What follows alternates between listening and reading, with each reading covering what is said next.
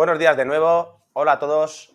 Eh, un nuevo episodio de Líderes de Compras, un podcast donde charlamos con líderes expertos en el área de compras para conocer tanto su trayectoria profesional como sus experiencias de aprendizajes y su opinión sobre temas de actualidad en el mundo de compras. Hoy, sin ir más lejos, me estaba leyendo un libro, Profit from the Source. Ya os digo que he leído el inglés, pues bueno, se me da bastante bien, pero no lo pronuncio y voy a tener que pronunciar hoy bastantes palabras en inglés. Os pido perdón por ello porque como tenía algunas dudas y sabéis que soy un poco echado para adelante y teniendo además una amistad como la que tengo con Christian, con Christian Sur, no sé si he dicho bien tu apellido, pues le voy a preguntar directamente algunas dudas que seguro que los que estéis leyendo el libro pues os surgen también. Y que mejor que, al propio autor.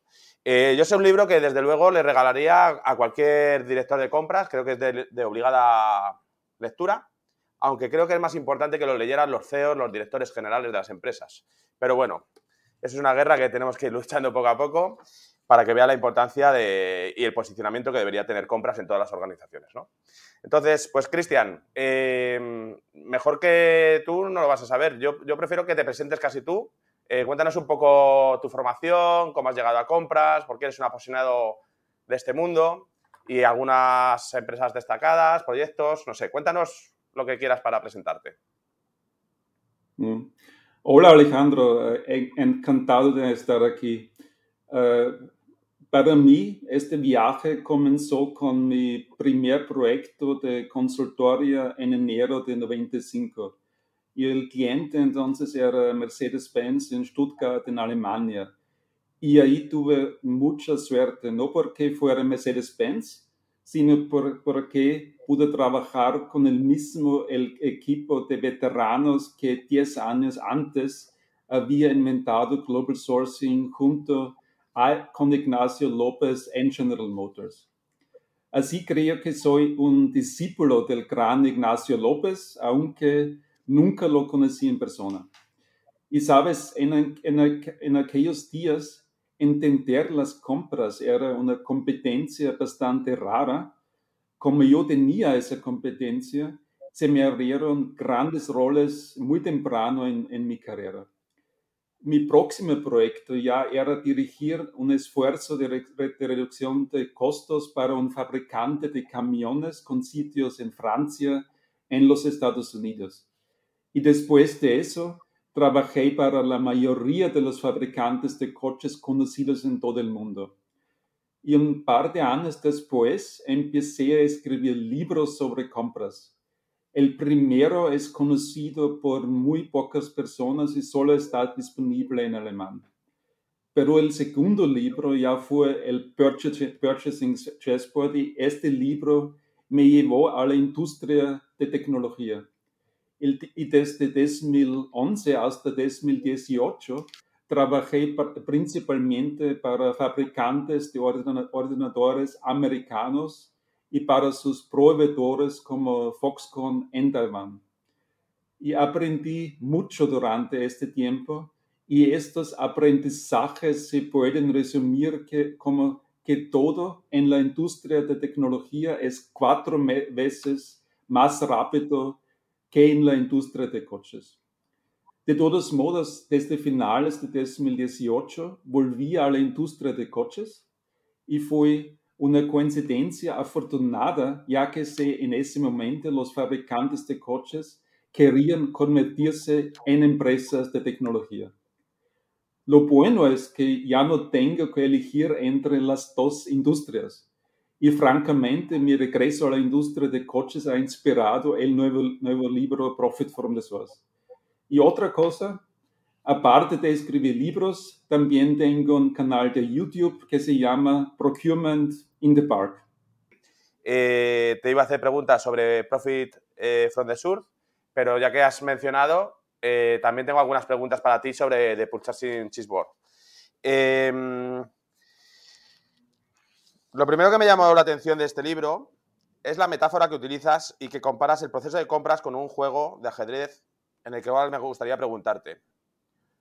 ¿Cuál fue tu inspiración detrás de esta creación de este libro y por qué usar el juego de ajedrez como una metáfora para el proceso de compras? Bueno, Alejandro, como solo estamos tú y yo, te, contaré la, la, verdadera historia de cómo se me ocurrió el, el Purchasing Chessboard. Todo comenzó en diciembre de 2005, cuando tuvimos una, una, reunión de todos nuestros consultores de compras en Düsseldorf, Alemania. Y como suele ocurrir en estas reuniones, se pidió a los equipos individuales que presentaran sus últimos pensamientos y ideas en lo que se llama una feria de capital intelectual o IC Y básicamente eso significa que cada uno de los equipos tenía un póster y los participantes caminaban por ahí, parándose en los carteles y, y, escuchando a los equipos presentando sus ideas. No me gustó lo que vi, ya que gran parte de lo que se presentó era vino viejo en odres nuevas, eso, este dicho tiene sentido en español. Y un poco más tarde, mi instinto me, me, confirmó esto cuando los organizadores mostraron un gráfico que enumeraba todas estas ideas o herramientas según su grado de novedad, hasta el punto que teníamos herramientas viejas y nuevas herramientas. Entonces empecé a criticar esto, argumentando que para el cliente es comple completamente irrelevante si una, una herramienta es vieja o nueva para el consultor. Lo que se necesitaba era dar consejos a los compradores sobre qué herramienta seleccionar en una situación específica con un proveedor. Lo bueno fue que inmediatamente después nos fuimos de, de vacaciones de Navidad y durante las vacaciones intenté descubrir cómo describir la situación específica de un cliente. ¿Era la industria? ¿Era la situación económica? ¿Era la intención estratégica? Bueno, después, después de un par de días me decidí por la, por la oferta y la demanda, o como lo, como lo llamé en el libro, el poder de la demanda y el poder de la oferta. Para mí, esto tenía sentido inmediato, ya que es un, un concepto ampliamente aceptado en los negocios y resulta intuitivo para los ejecutivos. Y luego dibujé un marco y lo poblé con ocho cuadrados, pero era un 2 por 4 La única similitud que tenía con un tablero de ajedrez era que coloré los cuadrados en colores alternos. Sin embargo, lo llamé Purchasing Chessboard y empecé a aplicarlo en clientes con un éxito moderado. Me llevo casi dos años y otra reunión interna para darme cuenta de que realmente debía ser el Purchasing Chessboard. Uno de, de mis colegas me preguntó, ¿por qué no lo haces con 64 cuadrados? Eso realmente me sorprendió. Pensé, madre mía, ¿qué pasa si alguien más lo publica de esa manera? Así que reuní a cuatro de mis colegas y nos encerramos en una sala de, de, de, equipo durante un día. Y al final del día habíamos poblado los 64 cuadrados prácticamente como conoces el Purchasing Chessboard. Y escribir la primera edición del libro solo tomó unos cuatro meses. El libro casi se escribió solo, era tan obvio. Al menos en retrospectiva era obvio, aunque me llevó dos años darme cuenta. A ver, eh, lo primero, agradecerte. Bueno, eh, tú expándete lo que, lo, que, lo que quieras, yo voy a intentar no cortarte, porque mm, la verdad que, nos echaba un poco para atrás porque decías que no hablabas muy bien español. Yo veo que hablas perfectamente español. Pero bueno, vamos a seguir con, con, esta, eh, esta, tertulia tan, tan agradable. Eh, te voy a seguir haciendo una, otra pregunta sobre The Purchasing Cheeseboard. Eh, ¿Puedes explicarnos de primera mano cómo funciona? ¿Cuáles son estos ocho, ocho campos de acción clave y cómo se relacionan con la estrategia de compras de una empresa? Mm. En el, Purchasing Chessboard uh, tenemos cuatro estrategias básicas que se representan en los cuatro cuadrantes uh, principales. En el cuadrante inferior derecho tenemos un alto poder de demanda, pero un bajo poder de oferta. Imagínate que un fabricante de coches como Volkswagen necesita comprar piezas de metal pequeñas como estampados o piezas torneadas. Hay cientos de proveedores por ahí. Entonces, lo que hace Volkswagen es utilizar herramientas estadísticas para determinar un precio objetivo. Y ese precio objetivo se comunica a los proveedores sin ni siquiera necesidad, de negociar. Y los proveedores están bien aconsejados en aceptar ese precio objetivo. Ahora, pasemos al cuadrante superior derecho, donde tenemos un alto poder de demanda y un alto poder de oferta. Supongamos que Volkswagen está comprando un sistema de frenos a un gran proveedor como Bosch o Continental. Intentar imponer un precio objetivo no llevará a Volkswagen muy lejos, incluso puede provocar una reacción hostil del proveedor. Lo que se aconseja aquí es alinear los planes de innovación de ambas empresas con, el objetivo conjunto de ser los primeros en el mercado con beneficios mutuos. Luego estamos en el cuadrante superior izquierdo, donde tenemos bajo poder de demanda y alto poder de oferta. Este es el cuadrante más incómodo, sin duda. Aquí Volkswagen está comprando platino para catalizadores. El precio del platino lo determina la London Metal Exchange y no hay nadie con quien negociar. Entonces, lo que hace Volkswagen aquí es diseñar el platino fuera de los sistemas mediante innovaciones como, por ejemplo, nanoestructuras uh, que producen los efectos deseados sin usar platino. Y finalmente estamos en el cuadrante inferior izquierdo, una área donde bajo poder de demanda y bajo poder de oferta se encuentran. Piensa en los uh, viajes por avión. Volkswagen no es realmente importante para las aerolíneas y hay varias aerolíneas para viajar. Entonces, negociar no dará mucho resultado, pero no, no volar en absoluto y hacer una videoconferencia en su lugar elima los costos por completo. Y como nos ha enseñado la pandemia, las reuniones virtuales son perfectamente válidas y efectivas. Espero que esta eh, explicación haya sido clara sin ayudas uh, visuales. Totalmente. De hecho, nosotros estamos a miles de kilómetros ahora mismo y estamos aquí teniendo una charla muy amena. Eh, es, muy, es muy clara tu respuesta. La verdad que parece fácil, seguro cuentas. Eh, ¿Cómo puede una empresa evaluar su posición en, el tablero de ajedrez de Purchasing Board y cuáles son los criterios que se deben considerar para determinar si una empresa está en una posición fuerte o débil en su estrategia de compras. Eh, bueno, Alejandro, el, Purchasing Chessboard es más sobre categorías individuales que sobre empresas completas. O sea, aplicarlo lleva un poco de experiencia y práctica. Pero para empezar, te ofrezco una forma práctica de pensar en el poder de demanda. Si los proveedores no pueden pasarte por alto, si tu empresa es el mayor comprador de ciertos productos, si tu empresa colabora regularmente con los proveedores en innovaciones y si tu empresa tiene una sólida reputación, entonces probablemente disfrutas de un gran poder de demanda.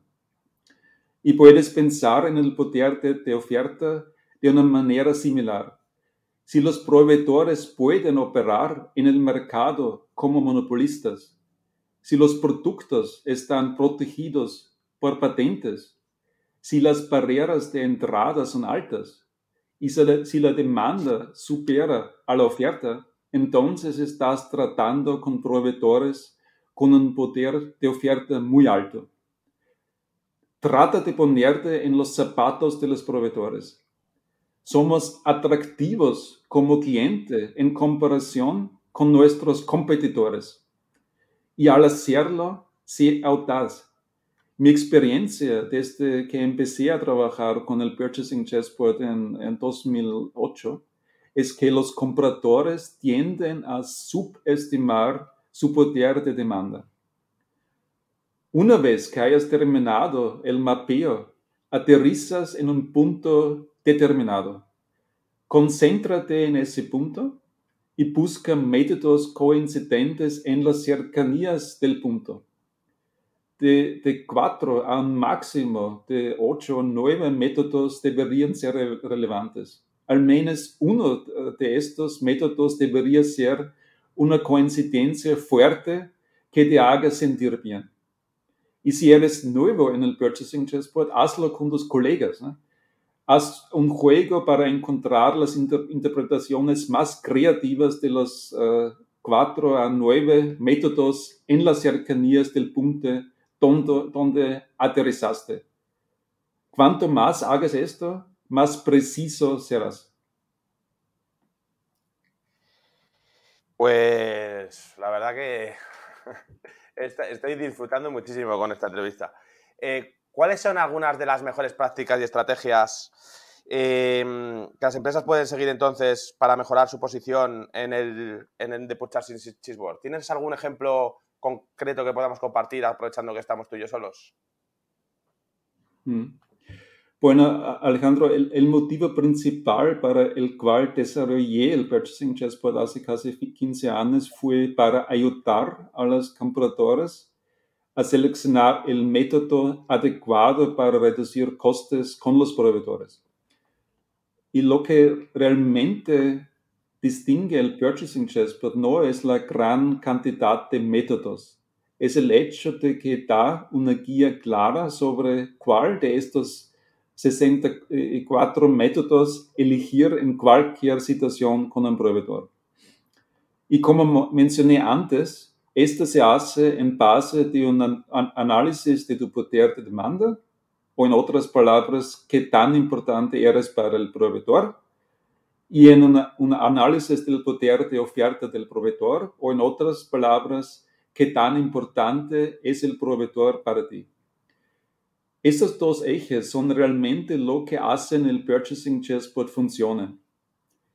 En los últimos 15 años lo he visto implementado en numerosas empresas de todas las industrias, en todo tipo de situaciones, desde, crisis severas hasta crecimiento alucinante. Y siempre funciona. Y una cosa más eh, a tener en cuenta, el Purchasing Chessboard es exhaustivo si miras los, los ejes, van desde el poder de demanda bajo hasta el poder de demanda alto y desde el poder de oferta bajo hasta el poder de oferta alto. Cubre todo. ¿no? no hay nada más allá del purchasing chessboard y con él no tenemos más usa para términos como non-addressable spend. ¿no? Con el purchasing chessboard todo, se puede mejorar. Déjeme darte un ejemplo. Presenté el Purchasing Chessboard a un fabricante americano de ordenadores en 2012. Eh, en la industria de ordenadores es habitual esperar una reducción de costes del 5% año tras año. Y así fue como se desarrolló la negociación interna antes de la introducción, introducción del Purchasing Chessboard. En la reunión de planificación para el próximo año, el CPO le pide a un gerente que reduzca los costes en un 5%. El gerente se niega citando uh, todo tipo de razones. El jefe insiste y después de mucho ir y venir y algunos pequeños apretones de brazo, llegan a un, a un acuerdo del 5%. Después de la introducción del Purchasing Chessboard, las cosas fueron un poco diferentes.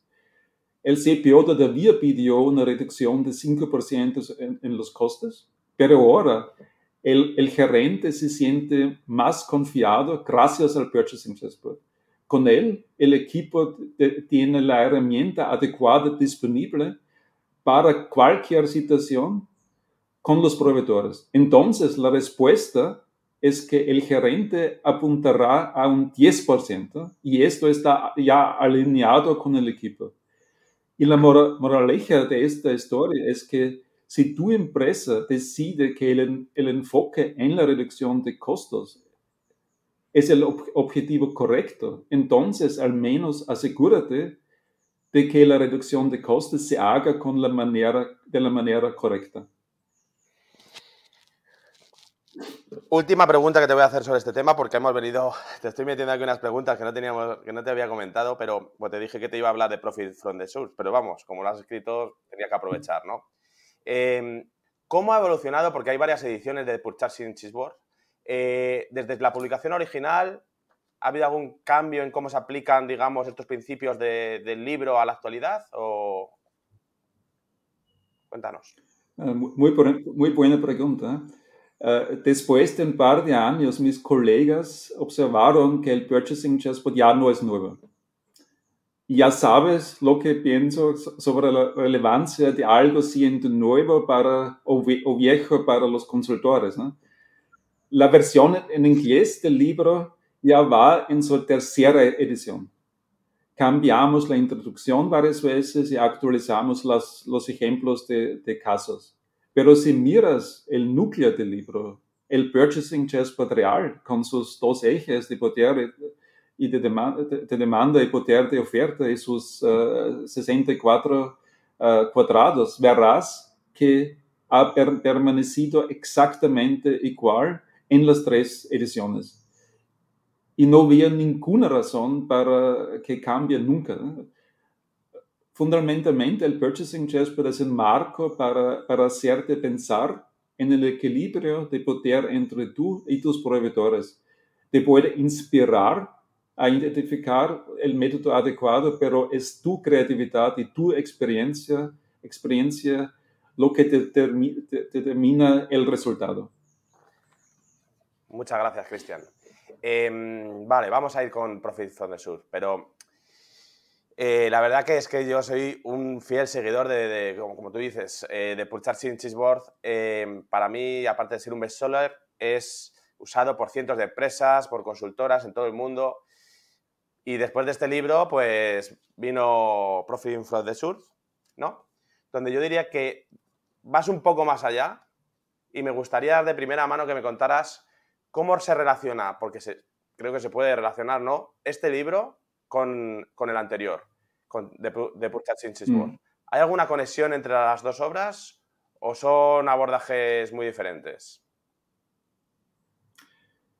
Pues en realidad hubo un par de libros entre el, Purchasing Chessboard y Profit from the Source. En conjunto, conjunto me, gusta referirme a estos libros como la trilogía de los libros de compras. El primero es el Purchasing Chessboard y te ayuda a seleccionar el método adecuado para reducir costes con los proveedores. El segundo libro es Supplier Relationship Management y te ayuda a lograr una ventaja competitiva al impulsar el comportamiento deseado de los proveedores. Y el tercer libro es de, de, de CPO o el CPO, una novela que ilustra cómo construir una organización de compras de clase mundial. Ahora, el problema con estos tres libros es que están destinados a ser leídos por los CPOs y los profesionales de compras. Y esto es un poco como predicar a los conversos. El contenido de estos libros resuena con ellos, y les gustaría implementar lo que estoy recomendando, pero realísticamente nunca lo hacen. Y la causa raíz de, esto es que no tienen la atención y el apoyo del CEO. Por lo tanto, la motivación inicial para escribir Profit from the Source es enseñar a los CEOs cómo aprovechar a los proveedores y compras de la manera correcta correcta. Y esto es una tarea muy, muy grande. Déjame darte dos puntos de datos para esto. En 2018, Michael Porter de Harvard Business School publicó una investigación que decía que los CEOs en promedio solo pasan el 1% de su tiempo en los proveedores. El 1% de su tiempo se traduce en 7 minutos al día, 7 minutos. Esto es una locura. Solo considera que las empresas típicamente gastan más de la mitad del presupuesto en proveedores. Esto significa que los CEOs al final no tienen control sobre cómo sus empresas están gastando dinero. Ahora, yo pensaría que la pandemia y la crisis de la cadena de suministro habrían cambiado eso. Pero luego, en junio del año pasado, The Wall Street Journal publicó una reseña de mi libro. Y lo que dijeron básicamente fue que el contenido del libro es bueno, pero un poco irrealista, porque recomiendo que los jefes de compras deberían ser los encargados de asegurar las cadenas de suministro, impulsar la innovación y la sostenibilidad y otras cosas. The Wall Street Journal piensa que los jefes de compras deberían limitarse a proporcionar ahorros y nada más. Y esto tiene un impacto Después de todo, The Wall Street Journal es un poco como una cámara de eco para los CEOs. Reflejan lo que los CEOs están pensando y al mismo tiempo influyen en el pensamiento de los CEOs. Así que todavía hay un largo camino para, por, recorrer antes de, que las empresas comprendan realmente las compras. Pues sí, la verdad que sí. Tenemos un camino muy largo por recorrer todavía. Em, ¿Puedes explicarnos en pocas palabras, para que quede claro para nuestros oyentes, la idea principal del libro Profit, perdón, Profit from the Source y cómo puede ayudar a estas empresas, a, mejor, a estos directores de compras, a estas empresas a mejorar los resultados? Pues eh, básicamente Profit from the Source es un plan para transformar radicalmente una empresa en tres bloques de, de, construcción. El primer bloque de construcción es cambiar la mentalidad de los CEOs. Tienen que, tienen que poner a los proveedores en el centro de su negocio y dar más poder en el proceso, en el, el proceso a compras. Si hacen esto, podrán dejar atrás a sus competidores. El segundo bloque de construcción es aplicable a toda la empresa y tiene tres recomendaciones amplias. Para este podcast los voy a nombrar A, B y C. La recomendación A es, trata a tus proveedores más importantes como amigos. La recomendación B es, coloca el equipo de compras en el centro uh, del ciclo de vida del producto. Actualmente, el equipo de compra suele involucrarse después de que el diseño del producto está prácticamente congelado. Eso es demasiado tarde para tener un impacto significativo en el costo, la calidad, la originalidad y la sostenibilidad del producto. La recomendación C es crea lo que yo llamo una, una función de compras biónica que combine el poder de la, de la, inteligencia artificial con el ingenio humano, la creatividad, la curiosidad y la intuición. El tercer bloque de construcción tiene que ver con la, con la red de proveedores de la empresa. La disposición a cambiar aquí depende mucho del contexto de la industria, la empresa específica y el, el, el entorno económico.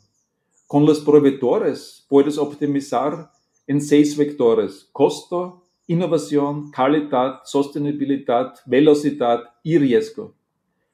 Claro que alguien podría argumentar que necesitas todo esto al mismo tiempo, pero realísticamente tendrás que priorizar y cada empresa trazará su propio camino.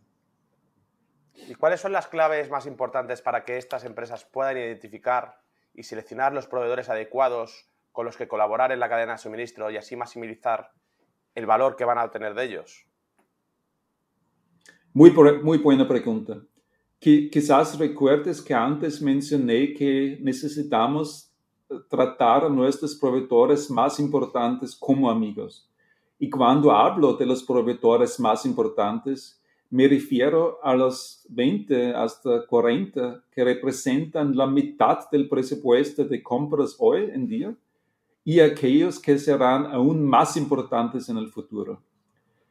Así que veamos cómo podemos diferenciar entre uh, proveedores. Básicamente lo, hacemos midiendo el potencial estratégico de los proveedores. O en otras palabras, lo que este proveedor podría ser para ti en una situación ideal futura.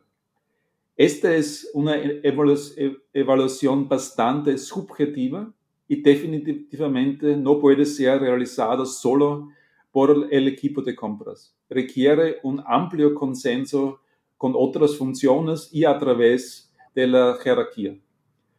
Como resultado de esta evaluación, podemos clasificar a los proveedores en tres grupos. El grupo más grande, en el grupo más grande tenemos proveedores con casi ningún potencial estratégico pueden ser grandes, pueden haber estado contigo durante décadas y pueden proporcionar buenas oportunidades de ahora, pero en el, en el panorama general no determinan tu futuro. No queremos dedicar demasiado tiempo, tiempo y recursos a estos proveedores. Una relación bastante transaccional se siente bien. En el segundo grupo, tenemos proveedores con un potencial estratégico medio. Por lo general, estos son proveedores que definan un estándar en la industria. En la industria de ordenadores, estos serían proveedores como Intel y Microsoft. Nunca te ayudarán a obtener una ventaja competitiva duradera porque por naturaleza trabajan con todos en la industria pero es importante mantenerlos cerca. Necesitas vigilar sus innovaciones para saltar sobre, ellos en el momento adecuado. Y luego tenemos un grupo pequeño, tal vez un puñado de proveedores.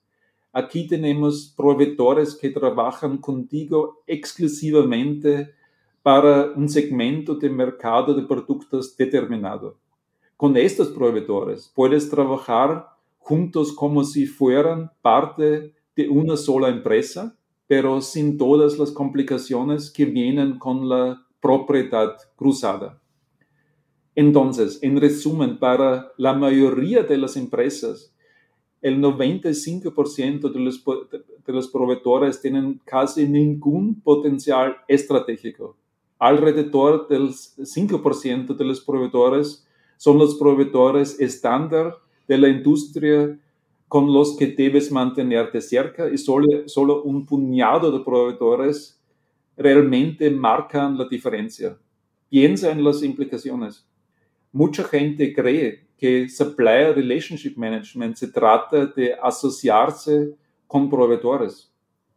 Si reflexionas sobre lo que acabo de decir, es casi lo contrario nos volveremos totalmente transaccionales con la mayoría de nuestros proveedores, pero nos acercaremos mucho a esos pocos proveedores que realmente importan. Bueno, eh, como bien me conoces, seguro que esta, esta pregunta te la imaginas. A nivel tecnológico, es que no puedo dejar de hacer esta pregunta porque para nosotros, para Avanti, es eh, fundamental. ¿Cómo crees que la tecnología puede ayudar a las empresas a mejorar esta colaboración con los proveedores y a obtener mejores resultados en esta cadena de suministro? Pues hablemos sobre un tema en boca de millones de personas alrededor del mundo, ChatGPT. En Profit from the Source destaco el impacto transformador de las compras digital y en particular la inteligencia artificial. En su núcleo, compras es una función enfocada hacia el exterior que se trata de elaborar mensajes para los proveedores.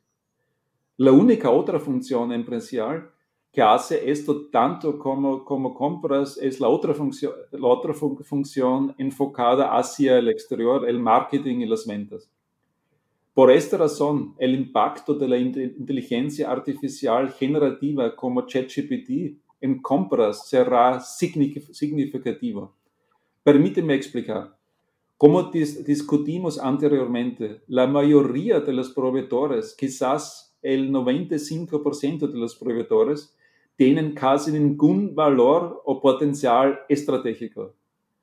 Y aquí es donde compras digital, incluyendo la, la, inteligencia artificial generativa, tiene un papel crítico. Imagínate un sistema sencillo que mide el desempeño de, de los proveedores, comunica regularmente esa medición de, de, desempeño y viene con consecuencias para los proveedores. Bueno, de hecho, algunas empresas de, de, ya lo hacen para sus proveedores más importantes en sus quarterly business reviews o, QBR. Pero con ChatGPT es fácil, fácil ver cómo este sistema podría adaptarse fácilmente para gestionar la comunicación con la mayoría de los proveedores, el 95%. Todo lo que, que, que se necesitaría es un chatbot que comunique la, la, medición de, de, desempeño al proveedor y ajuste su cuota de negocio. Entonces, si el desempeño de un proveedor mejora, el chatbot puede darles automáticamente más negocio, pero si su desempeño, desempeño empeora, el chatbot puede darles menos negocio. Esto no solo ahorra tiempo, y esfuerzo a los profesionales de compras, sino que también asegura que los proveedores reciben feedback regular sobre su desempeño. Además, asegura que los proveedores tengan una comprensión clara de las consecuencias de su desempeño. Y en, en, última instancia, esto debería llevar a un equipo de compras con roles completamente diferentes ya no, ya no más trabajo de rutina con proveedores que, que realmente no importan, sino un, un, enfoque total en proveedores que pueden ayudar a la empresa a obtener una ventaja competitiva. Como proveedores nosotros que también somos, eh, tenemos que conseguir estar en ese 5% como sea, entonces. Eh, vale, pues muchas gracias por tu tiempo, Cristian. Eh, solo para acabar, Em, a todos los entrevistados siempre hago dos preguntas, ¿vale? Em, una de ellas es, ¿has tenido alguna situación divertida o inusual en alguna búsqueda de líderes de compra que quieras compartir? Bueno, la, experiencia más sorprendente e impactante que tuve con un, un, CPO fue en la empresa americana de ordenadores, ya lo mencioné en mi, en mi introducción. En ese momento, yo ya llevaba más de 15 años de experiencia en la industria de coches y, y creía saber todo lo que había que saber. Pues resulta que el CPO me enseñó una lección sobre lo, rápidos que son los cambios en la industria de tecnología y eso cambió completamente mi perspectiva y al final me llevó a escribir Profit from the Source. Y ya para acabar, eh, ¿cuál sería el principal consejo que le darías a un profesional de compras para poder avanzar en su carrera profesional? Bueno, te va a sorprender mi, respuesta. En mi opinión, la habilidad de compras está muy sobrevalorado. Valorado. Lo que de verdad hace a, a un gran comprador es la habilidad en tecnología del producto y en profundidad si conoces la tecnología mejor que el ingeniero y tienes una relación estrecha con los proveedores que manejan esa tecnología, entonces ningún ingeniero te podrá saltar por encima y serás el dueño, el dueño del ciclo de vida del producto. Así que nada de estresarte por la habilidad de compras, lo que necesitas es estar al tanto de la tecnología. Pues sí que me ha sorprendido, la verdad, pero explicado tiene toda la razón del mundo, la verdad. Vale, pues nada, eh, cerramos ya aquí. Eh, muchas gracias, Cristian. Fantástica entrevista. Yo voy a dar un consejo también a nuestros oyentes. Si queréis aprender de algo, sentaros con expertos y que os cuenten, que os cuenten y con los oídos bien preparados, porque, porque es como más se aprende y además se disfruta. Eh, nada, cerramos aquí. Como sabéis, este podcast tiene como objetivo ayudar entre todos a la mejora continua de la función de compras y a valorizar esta función dentro de las empresas. Creo que Cristian nos ha entregado su sabiduría, se lo agradecemos verdaderamente de corazón porque además el esfuerzo eh, por hacer esta entrevista en español, que dice que él pues que no controla mucho, pero vamos, que, habéis visto que, perfectamente. Y, y nada, un abrazo Cristian, un abrazo a toda nuestra comunidad y este podcast de verdad que es de obligado, o sea, no, no, no os lo recomiendo. Este, concretamente, este episodio, es de obligado escucha. Así que nada, lo dejamos por hoy. Muchas gracias y nos vemos, nos vemos pronto. Adiós.